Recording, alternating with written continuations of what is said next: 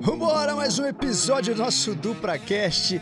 Pegar um assunto chatíssimo, controverso, difícil de entender e ter alguma opinião formada com precisão.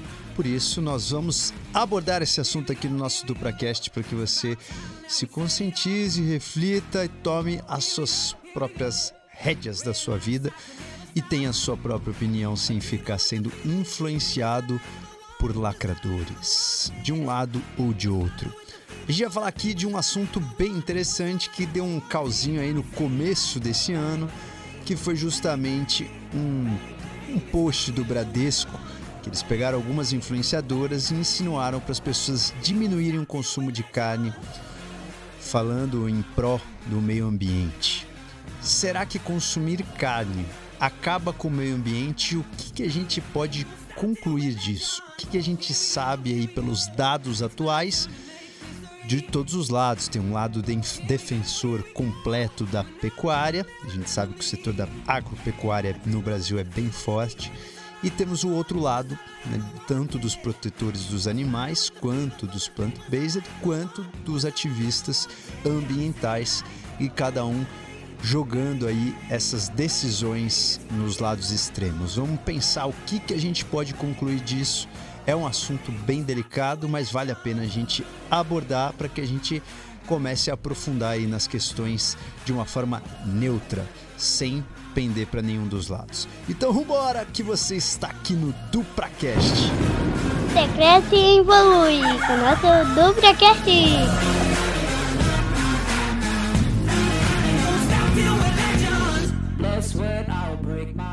Para começo de conversa, a gente já falou algumas razões para o que uma pessoa deveria pensar ou não pensar em diminuir o consumo de carne, principalmente quando a gente fala carne, carne vermelha.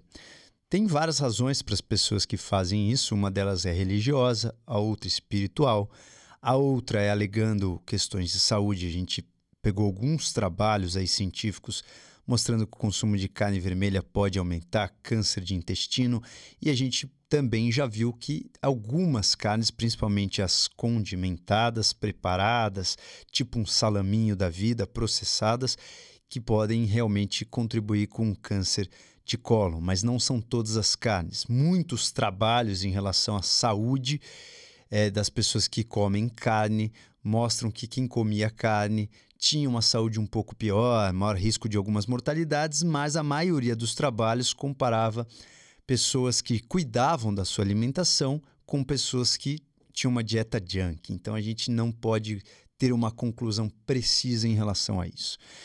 Então tem vários é, motivos para aquelas pessoas que aconselham a diminuição da consumo de carne vermelha. Entre esses motivos que é o religioso, o espiritual, o motivo de saúde, temos também o motivo ambiental, que se você diminuir o consumo de carne, você vai contribuir melhor com o nosso meio ambiente ou destruir menos o meio ambiente. É isso que vai ser o tópico aqui desse nosso DupraCast, para que a gente aprofunde nessa questão. Claro que também temos aí um outro motivo que eu acho, na minha opinião, um dos mais nobres para a gente pensar nesse assunto, que é o sofrimento animal. A gente também vai abordar um pouco desse tópico aqui. Alguns ativistas, eles até sugerem que a gente taxe a carne para a gente reduzir o consumo de carne e que a gente também consiga separar uma graninha aí para o meio ambiente. Será que isso é uma coisa justa a ser feita? Vamos pensar um pouco em alguns dados que nós temos. E antes da gente aprofundar nesse episódio, se você é plant-based, baixa um pouco a sua guarda para que você também entenda que existem pessoas que não vão se adaptar à dieta plant-based. Mas como não? Eu me adaptei. Muitas vezes o funcionamento do próximo não é igual ao seu. Então, primeira coisa que a gente precisa ter para ter esse diálogo e esse entendimento é aceitar a diversidade. As pessoas não são iguais. E tanto aquela pessoa que precisa muito comer carne, precisa respeitar quem não tem nenhuma pretensão, nem vontade, ou muitas vezes por alguma razão de determinação não come carne, quanto a pessoa que não come carne tem que respeitar e saber que tem alguns indivíduos sim que têm dificuldade em ser plant-based mesmo que queiram. Então, esse é um fato muito importante para que a gente continue com essa discussão, para a gente continuar enriquecendo essa discussão de um ponto de vista ético e de um ponto de vista também colaborativo. É muito importante que os dois lados da moeda olhem para o outro sem julgamentos e aceitando que de repente é a única opção do momento daquela pessoa. Um dos grandes estopins que a gente percebeu nessa discussão foi alguns dados que foram publicados é, de um ponto de vista talvez não tão preciso em relação ao quanto a pecuária agride o meio ambiente. Então, tem uma pesquisa, por exemplo, de 2009, publicada no Washington, D.C., mostrando que talvez 51% dos gases de efeito estufa, das emissões desses gases, vinham aí de um processamento da pecuária. É, 51% seria muita coisa, muita coisa. A gente está contando aí com várias outras fontes de emissão de gases.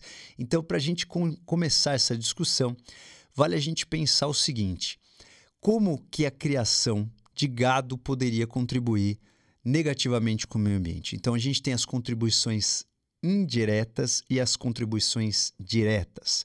As contribuições diretas seria aquela justamente do gás metano, que é um gás produzido aí pelo arroto do gado aí, o, os ruminantes produzem esse metano no intestino e também os dejetos aí desses animais produzem também esse gás metano que é altamente é, poluente ou altamente contribui muito com uma, uma forma enorme com o efeito estufa. E da onde vem esse metano? Esse metano, que é um gás que contribui com o aquecimento global, ele vem justamente do trato gastrointestinal dos ruminantes.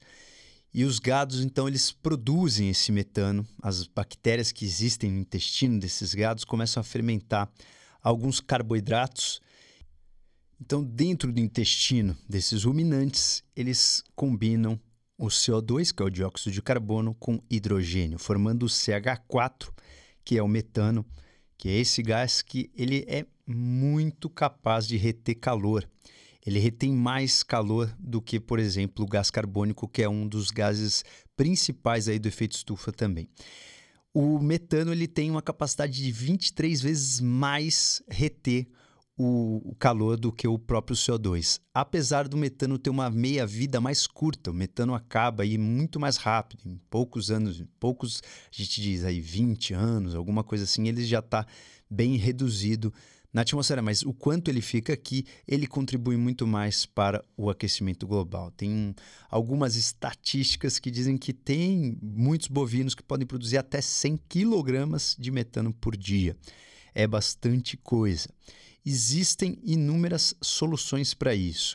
Então, a emissão de metano, que ela, ela tem aí uma certa contribuição em mais ou menos estimado de 10% aí dos gases de efeito estufa pelo metano, é uma das, um dos pontos de agressão direta do meio ambiente pelas vacas. Mas também nós temos a agressão indireta. O que seria a agressão indireta? todo cultivo aí de vaca tem, por exemplo, é, coisas envolvidas como o transporte, que também produz efeito, gás de efeito estufa, como o CO2. Né? Você tem que transportar um gado de um lado para o outro e com vários caminhões. Nós temos aí também, por exemplo, o desmatamento, queima de pastos, nós temos a produção de agricultura para alimentar esses gados. Então, tem outras fontes de ataque ao meio ambiente que são fontes indiretas. Isso também poderia ser contabilizado. E aí que vem a grande discórdia de muitos dados, como eu vou falar para vocês, aqueles dados ali da, da pesquisa de 2009 que saiu no Washington DC, que traz aí um, uma porcentagem meio que absurda de 51% em relação à pecuária, o quanto a pecuária contribuiria negativamente com o aquecimento global. Por que, que a gente vê dados muito diferentes de uma pesquisa para outra? E da onde começou a discórdia? Em 2006, uma, uma das agências dos Estados Unidos, que é a Agência de Comida e Agricultura, publicou um artigo sobre a sombra da pecuária, quanto a pecuária agrediu o meio ambiente. E aí eles publicaram um dado que a gente tinha na pecuária mais ou menos 18% da responsabilidade dos gases de efeito estufa, 18%. Isso, nesse, nessa pesquisa, era maior, inclusive, do que todas as modalidades de transporte combinadas, que a pecuária traria um, um, um dano maior do que todas as modalidades de transporte. E aí, algumas pessoas foram analisar a pesquisa e perceberam que eles fizeram algumas comparações infelizes, por exemplo, para eles contabilizarem o quanto que a pecuária contribuía negativamente, eles colocaram aí emissões responsáveis pela fertilização da agricultura responsável para alimentar o gado. Na conversão das pastagens aí é, em relação a você usar a terra para alimentar o gado. Então, se você pega uma terra que tem uma plantação, você tem que mudar aquela plantação e aí você contabiliza aí quanto que converte aí transformar essas, essas florestas em pastos. É, o quanto que faria a emissão diretamente dos animais pelo metano.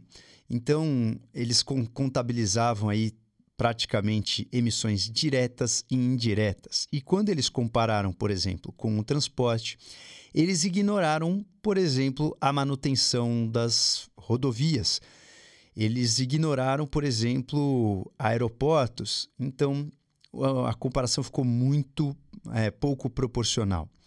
E aí, alguns estudiosos criticaram muito esses dados, quando a gente tem aí, depois de lá para cá, inúmeros dados, mas, por exemplo, tem um dado bem interessante de 2019, de uma das agências principais aí de controle ambiental, que é a EPA, dos Estados Unidos, eles mostraram mais ou menos uma porcentagem. A agricultura corresponde a mais ou menos 10% da emissão de gases, o transporte, mais ou menos a quase 30%, eletricidade, 25%, a indústria inteira, 23%, e os usos residenciais e comerciais de é, energia elétrica, etc., mais ou menos 13%. Então, é um dado interessante. E dessa porcentagem toda, 80% dos gases de efeito estufa vinham do CO2 e 10%, como eu falei, do metano. Esses são dados de 2019 da EPA e que são dados talvez um pouco mais precisos. Obviamente, vamos voltar para a nossa pecuária. O que, que a gente pode aprender com a pecuária? Então, a gente viu que existe uma discórdia muito grande desses dados e que provavelmente algumas pesquisas tendem mais para um lado e outras mais para outro. Então vamos ver outras pesquisas o que diz. Tem um, um, um outro report mais recente aí também da FAO estimando que a pecuária contribui mais ou menos em 14,5% dos gases de efeito estufa. Porém, mais uma vez, eles contaram aí também dentro desses dados o transporte, etc. Então, quando foram retirados o transporte e todas as emissões indiretas, eles ficaram aí com basicamente 5%. E isso mostra como é difícil realmente a gente ter uma precisão desses dados, porque se você for comparar os dados indiretos, você precisa colocar dados indiretos de todas as outras é, variáveis que você está lidando. Então é muito difícil, é um estudo bem difícil. Não adianta a gente culpar a má pesquisa ou uma certa distorção dos dados. É um dado bem complexo mesmo, inclusive de ser analisado. Em 2017 saiu um artigo bem interessante fazendo um modelo computadorizado. O que, que aconteceria se cortasse totalmente a produção de proteína animal? Esse artigo saiu na PNAS, uma revista de renome na ciência, e mostrou que, obviamente, você teria que modificar um pouco a agricultura, aumentar a produção de comida total na agricultura. E isso, se você cortasse aí boa parte da proteína animal, na produção de proteína animal, isso ia reduzir os gases de efeito estufa em apenas 2,6%. Se você eliminasse toda a proteína animal da dieta. E isso sem contar alguns efeitos que poderiam acontecer, por exemplo, de necessidade de suplementação de alguns indivíduos que não vão se adaptar. Então, seria alguma coisa difícil de você contabilizar, mas mesmo assim iria ter um impacto não muito grande no efeitos, nos gases de efeito estufa. Isso foi uma pesquisa aí importante para a gente ter um, um pouco de noção de dado, mas obviamente não é a voz apenas da verdade. Nesse meio interim, eis que surge uma campanha bem interessante internacional chamada A Segunda Sem Carne. Essa campanha surgiu em 2003 com vários fundamentos e dentre os fundamentos foi justamente ser não comer carne na segunda-feira. Existem vários motivos para ser segunda-feira, mas o importante é que é uma campanha de cunho internacional e que realmente teve um, um impacto muito grande. E, inclusive o Paul McCartney participou aí dessa campanha. Tiveram é, muitos é, colaboradores e apoiadores para que essa campanha tomasse o mundo. Inclusive o Brasilzão adotou bastante essa campanha como uma boa bandeira. Então, essa campanha também foi colocada em estudo. Será que esse movimento de segunda sem carne contribuiu para diminuir, por exemplo, os efeitos estufa? E se contribuiu, o quanto que contribuiu? E para você que chegou até aqui, está gostando desse episódio, não deixe de ajudar o nosso DupraCast. Compartilhe esse episódio com alguém, seja no WhatsApp, no Telegram, no Instagram, posta lá nosso episódio. A gente sabe que o algoritmo está cada vez mais selecionando o que você vai ouvir. Então vamos vencer o algoritmo, entrar em mais pessoas que não receberiam o nosso DupraCast de maneira nenhuma e aquelas pessoas que estão sempre viciadas ouvindo o mesmo conteúdo. Então, se você gosta do DupraCast, ajuda nós também a vencermos essa barreira para a gente chegar em mais gente. Amarra os conceitos aí, filho de égua.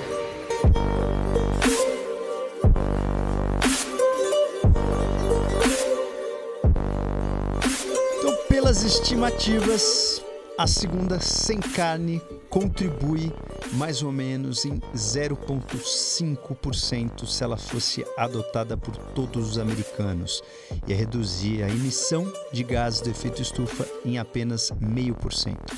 Tem gente que fala que isso é bom, já melhor que nada, e tem gente que ignora esse dado achando que isso é peanuts e que teriam outras ações mais importantes para serem feitas. Aí você tira as suas conclusões. O mais importante é que o efeito talvez seja um pouco menor do que o esperado.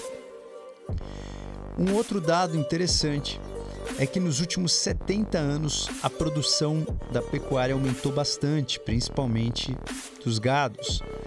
E uma coisa interessante que aconteceu paralelamente a isso é que os gases de efeito estufa não aumentaram na mesma proporção. De acordo com a FAO, um dado estatístico aí no, uma análise de base de dados mostrou que nesse período os gases de efeito estufa diminuíram suas emissões em 11% desde 1961. E nesse período a produção aí, pecuária aumentou e muito mais do que dobrou. Então tem um outro fator que conforme existiu uma melhora da produção de gado, uma melhora na tecnologia, uma melhora na alimentação, esses gases de efeito estufa estão sendo produzidos em uma quantidade menor. Então, a quantidade de gados hoje é muito maior e a emissão de, efeitos, de gases efeito estufa é um pouco menor. Isso seria um, um dos argumentos dos pecuaristas em relação ao quanto os gados poderiam agredir o meio ambiente. Sobre esse argumento, existe um outro contra-argumento, que se você substituir totalmente proteína animal que a gente tem hoje no mundo, que a gente precisaria produzir mais quilogramas de alimentação plant-based por pessoa, que como a gente tem uma biodisponibilidade diferente, que a gente precisaria comer talvez uma quantidade maior em relação a peso. E isso ia impactar também no aumento de produção de agricultura e que talvez poderia compensar também uma parte aí do, dos gases que são produzidos. Então, também tem esse, essa contra-argumentação, que é um cálculo, mais uma vez, bem difícil, quase impossível de ser feito.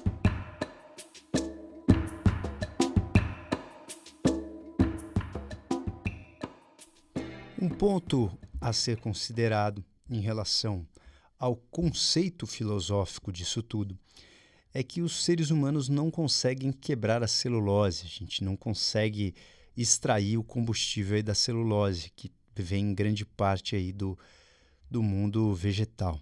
E a gente não consegue ter acesso a esse combustível. Mas as vacas, os ruminantes, os carneiros, eles têm aí uma capacidade de quebrar essa celulose e liberar a energia solar desse vasto nutriente. Porém, os seres humanos não conseguiriam fazer isso e por isso a gente precisaria desse intermediário na cadeia alimentar e aí a gente conseguiria mais energia é, desses, dessas fontes aí de energia animal. E, obviamente, os plant-based falam, não, mas a gente sabe que também não precisamos disso para cumprir todas as calorias. Se a gente pensar em caloria, não faria um certo sentido, uma vez que a gente consegue calorias aí do mundo vegetal tranquilamente. Tem alguns nutrientes, a gente já fez um episódio no DupraCast, que a gente não consegue realmente, com, é, consumindo só plant-based, adquirir, a gente precisa suplementar. Tem vários nutrientes, entre eles é, DHA, EPA, que são ômegas 3 gorduras, ácidos graxos poliinsaturados, a forma da vitamina A, creatina. Temos vários é, nutrientes que a gente não conseguiria ter com uma boa suficiência, uma boa quantidade na plant-based, mas a gente conseguiria na dieta onívora. Então, fica aí a, a provocação dos dois lados. Vamos continuar com o nosso raciocínio. Provavelmente até em 2050 a população mundial está aumentando muito, vai atingir quase 10 bilhões de pessoas por volta de 2050. Mais precisamente pelas projeções, 9,8 bilhões de pessoas. E provavelmente a gente vai precisar modificar sim o consumo de alimento. Então a gente vai ter aí uma necessidade talvez de alimentos mais densos, que tenham uma densidade nutricional maior, e aí a gente poderia considerar que a carne é um pouco mais densa nutricionalmente do que as opções vegetais. Então teria também esse argumento. Lembrando que quando a gente pensa também nessa, nessa alimentação da população, muitas discussões são em torno do que se come. Né? Ah, mas aquele come carne que gasta mais no meio ambiente, aquele come planta que gasta menos. E pouco se fala o quanto se come. Então, se você pega duas pessoas, tem uma, um espectro gigantesco entre as pessoas, a quantidade de alimentação. Tem pessoas que comem por duas. Então, aquela pessoa consumiria aí muito mais é, os gases de efeito estufa, né? liberaria na atmosfera muito mais pela sua alimentação e estilo de vida do que aquela pessoa que come pouco ou que faz, por exemplo, um jejum intermitente. Então, esse tópico nunca foi colocado em pauta, nunca foi colocado em discussão, porque existe um, um senso ético de falar: não, não, a pessoa pode comer o quanto quiser, isso aí a gente não pode discutir. Então, se você considerar uma alimentação hipercalórica, ou uma, uma pessoa que come a vida inteira mais do que precisaria, a gente poderia considerar que essa pessoa consome mais e gasta mais gases do efeito estufa do que uma pessoa que faz um jejum intermitente, por exemplo, ou fica pelo menos duas vezes por semana, 24 horas em jejum. Então também tem esse viés que seria praticamente impossível também deixar isso tudo equalizado no cálculo. Então depende de onde você procurar, depende de qual é a fonte dos seus dados.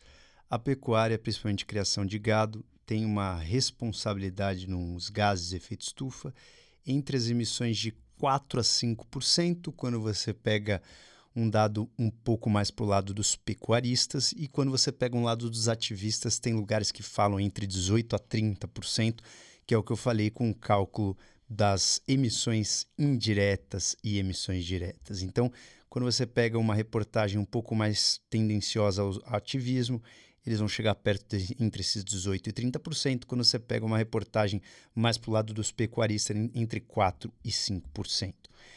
É uma diferença grande, mas só para a gente ter isso em mente. Né? Não existe a mais certa, depende do que você vai considerar. Mas o mais importante é, se você for comparar isso com as outras coisas, tem que ver qual foi o critério das outras emissões.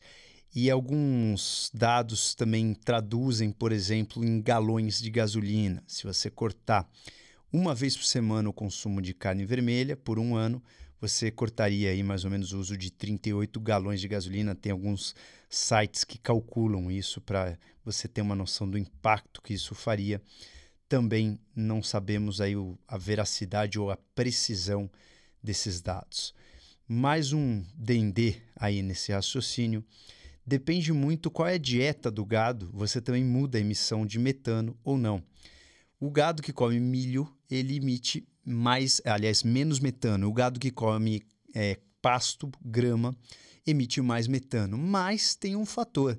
Geralmente, o gado que come milho, você precisa plantar esse milho. Então, você emite outros gases do efeito estufa plantando esse milho, é, ocupando mais terra, desmatando mais terra. Então, em geral, o confinamento de gado é maior também quando você alimenta com ração. Quando se alimenta com pasto, você tem um limite de gado que você pode colocar naquele pasto para esses gados engordarem e comerem. Sendo assim, existe também uma tendência a ter uma quantidade ideal de gados naquela pastagem para que os gados tenham uma boa vida, a gente já vai falar sobre isso, e para também diminuir um pouco esse impacto ambiental. Então, é muito variável se você comparar a criação de gado nos Estados Unidos com a criação de gado no Brasil, que muitos gados aqui no Brasil são criados soltos, existe uma diferença brutal, grande, em relação a os gases de efeito estufa, ao impacto ambiental. E quando a gente compara isso, principalmente em relação ao bem-estar animal, existe uma senhorita muito interessante que falou muito sobre o, a criação justa de gado, que ela realmente ela é uma pessoa que tem autismo, sofreu muito com autismo, se isolou nos campos rurais e ela começou a entender o comportamento de alguns gados. Ela chama-se ela chama-se Temple Grandin. E a Mary Temple Grandin, ela começou a estudar o comportamento animal porque ela tinha, ela tem autismo e ela tinha meio que síndrome do pânico, uma fobiazinha social e começou a reparar que ela tinha aí um, um relaxamento quando ela começava a observar os animais. E ela aprofundou muito na questão do comportamento animal. E ela foi uma das grandes batalhadoras ativistas para a criação justa. O que diz a Temple, Temple? Ela fala coisas muito interessantes, ela tem, é, ela tem algumas teorias muito bacanas como que você cria o animal, né? Quais são os pontos importantes. Então, ela reparou, por exemplo, no olhar dos, dos animais. Você precisa tomar cuidado se você for criar gado, como que você vai fazer o manejo desses animais. Porque você depende de como você coloca eles, como você olha eles, você, você implementa medo. Você coloca desespero, às vezes pânico. Os animais são bichos altamente emocionais. Então existem alguns programas aí bem importantes para isso, existem pontos importantes para ser considerados. Então, você precisa né, aprender a criar de uma forma justa esses animais, saber alguns princípios da sustentabilidade. É, existe também, por exemplo, já algumas tecnologias para diminuir a emissão de gás metano, alguns suplementos que diminuem a produção de metano tanto intestinal quanto no arroto quanto nas fezes e também existem é, recipientes para armazenar essas fezes e que recolhem esse metano e transformam esse metano em um combustível ecológico. Então, tem fazendas, por exemplo, na Califórnia, que diminuíram aí mais de 25% as emissões de metano só com esses sistemas. Então, tem muita coisa para ser considerada nesses próximos anos em relação a, a a produção dos gases de efeito estufa em relação à pecuária. Cortar simplesmente a proteína animal e falar assim, não, não é mais para fazer porque agride o meio ambiente, talvez não seja a melhor forma, né? Tem muita gente que sobrevive disso e muita gente que não se adapta à alimentação plant-based. Então é mais importante a gente entender o problema, aceitar o problema e ver quais são os tipos de soluções viáveis.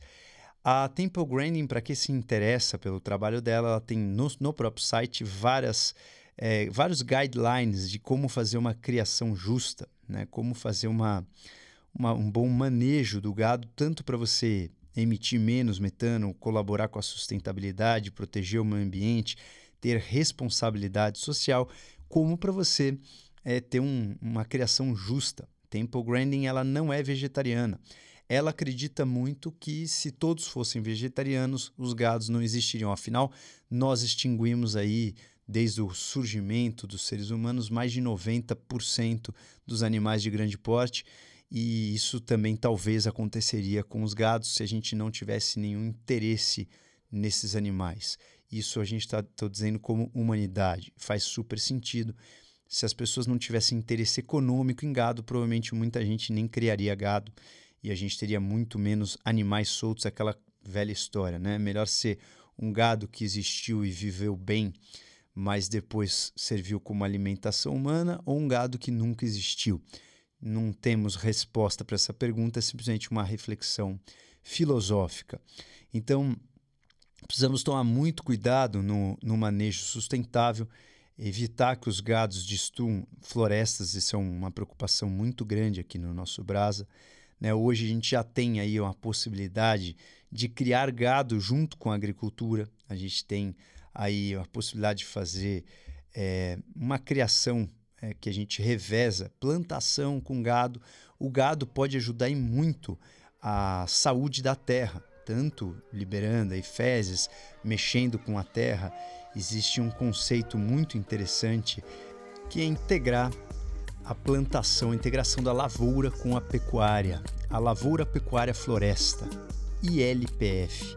Uma estratégia que vem crescendo bastante aqui no Brasa e que pode fazer um revezamento de terras e ao mesmo tempo ter uma plantação. É bem interessante, então tem, tem várias soluções é, que podem surgir aí nesse, nesse meio termo para a gente poder ter uma opção é, sustentável em relação ao consumo de carne. Então, quem, quem gosta desse tópico, e que eu acho que é um tópico que a gente deveria falar mais, essa questão da criação justa é uma coisa que deveria ser obrigatória. Né? Esses conceitos da granding é uma coisa que deveria ser obrigatória. Tem muitos conceitos interessantes para quem se interessa. Ela mostra no próprio site até o ângulo que você tem que colocar o, o, manejo do gado, ele tem que entrar e ele tem que circular em 180 graus, porque quando ele circula 180 graus, ele acha que ele vai voltar para o mesmo lugar que ele saiu, então o gado fica tranquilo, o gado não pode ver o, o, o tratador, o condutor, ou se for na hora do abatedor, o pior ainda. É, as máquinas não podem fazer barulho. Então, existem muitas, muitos detalhes muito interessantes ela tem realmente uma capacidade de se colocar na cabeça do animal, entender como funciona a cabeça do animal e fez alguns guidelines para que exista uma criação justa, sem sofrimento, mesmo na hora do abate. Não adianta nada o animal também viver solto, né, é, comendo pastagem, viver feliz e aí na hora do abate ele ter um super sofrimento como se fosse um holocausto, né? Então a gente precisa, obviamente, não humanizar a mente dos animais, mas a gente precisa entender que os animais têm tanto emoções quanto têm um sistema nervoso super complexo para entender o ambiente e ter uma super percepção da onde ele vive. Então é muito importante, é muito necessário a gente colocar essa discussão em tona. Obviamente não estou aqui querendo comparar é, o que aconteceu na Segunda Guerra Mundial com os animais, mas é muito importante a gente relembrar tudo o que nós passamos como humanidade em relação à violência e tentar criar um atalho para a violência animal, para a gente não apoiar a violência animal também. Isso nós temos já cognição suficiente e tecnologia suficiente para que a gente evite isso.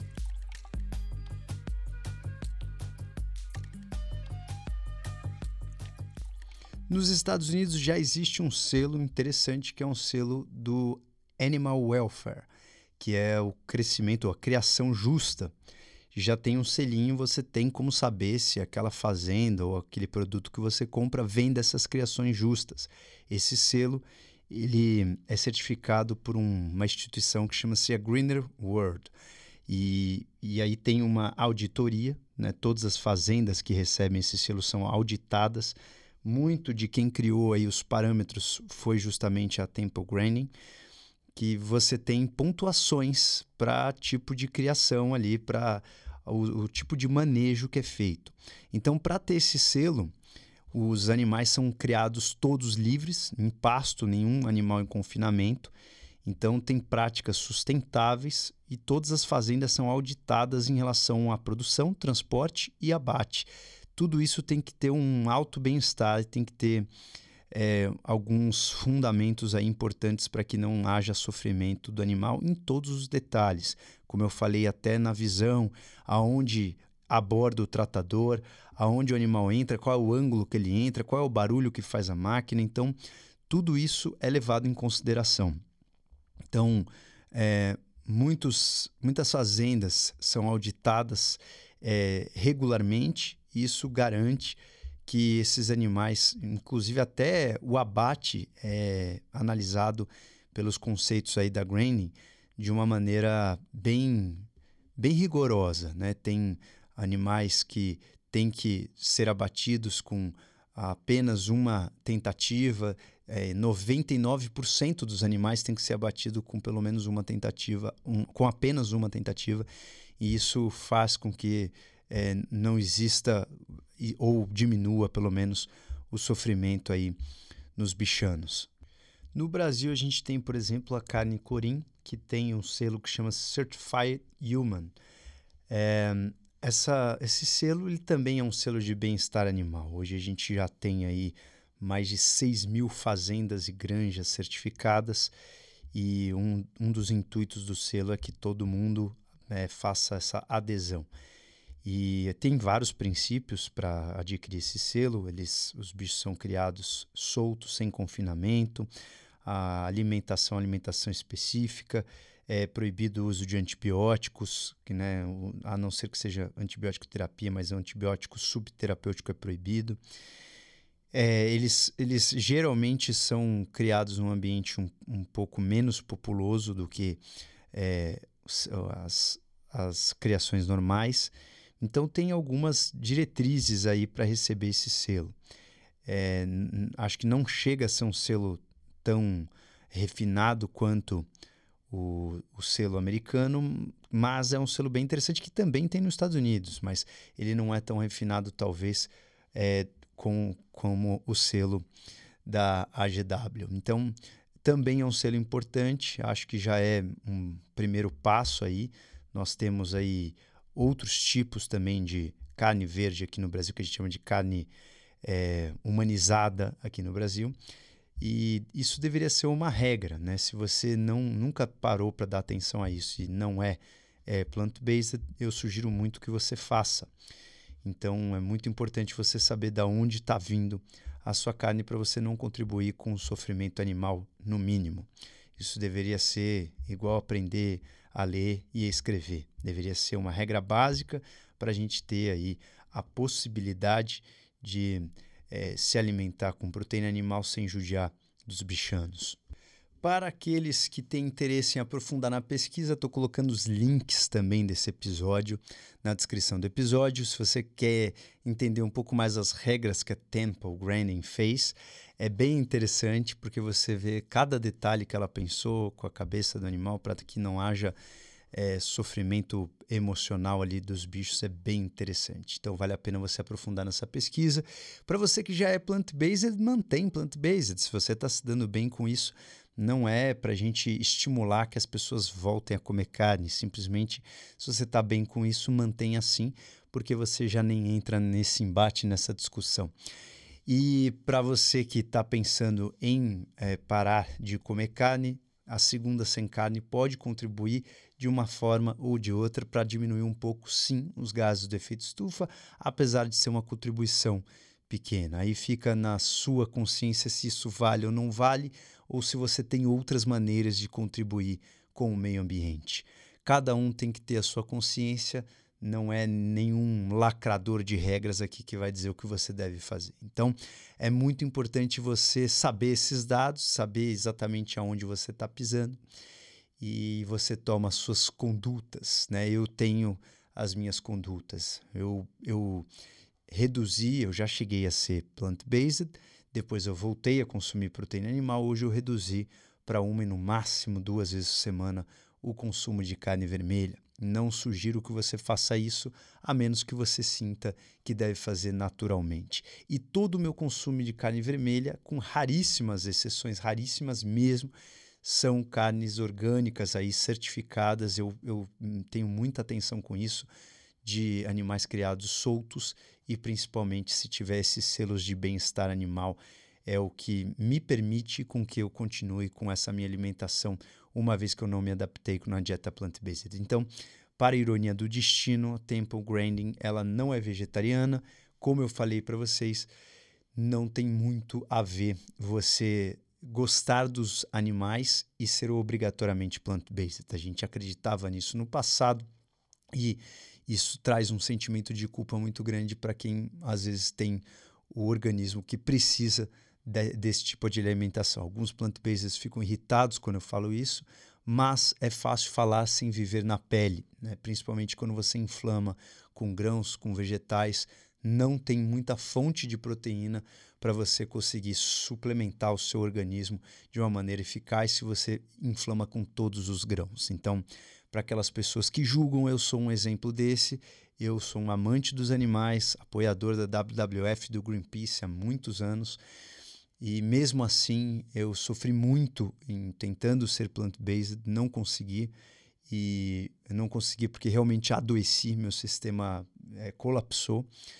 E eu percebi que realmente minha biologia não estava pronta para isso. Né? Espero que não seja o teu caso, mas se você passar por isso, por, com, provavelmente você vai ter um bom sentimento de culpa. E aí eu fui atrás justamente de como saciar esse meu sentimento de culpa, entendendo o ciclo de morte e vida, entendendo o que acontece é, em relação à nossa cadeia alimentar, né, tendo uma maturidade em relação a isso e também agora procurando é, consumir essas opções onde existe quase nenhum ou pouco sofrimento animal. Existe sim isso, é possível, nós temos tecnologias para isso e também existem tecnologias para a gente diminuir o impacto que a gente faz no meio ambiente. Mas é necessário que todo mundo tome essa consciência para estimular com que os produtores se adequem a essas novas regras. Então, você que não conhecia esses dados, passe a prestar atenção qual é a carne que você consome. É melhor você consumir menos carne. Ah, mas essa carne é mais cara. Então, diminui o consumo e quando você consumir, que seja carne certificada com esses selos, para você não só apoiar o meio ambiente, mas também para você estar tá com a sua consciência mais tranquila em relação ao sofrimento alheio. Senhoras e senhores, esse é o nosso DupraCast. Mais uma vez, não esqueça de compartilhar esse episódio com quem você acha que vai ajudar, que vai ser útil e deixar os seus comentários nas nossas redes. Um beijo e até a próxima.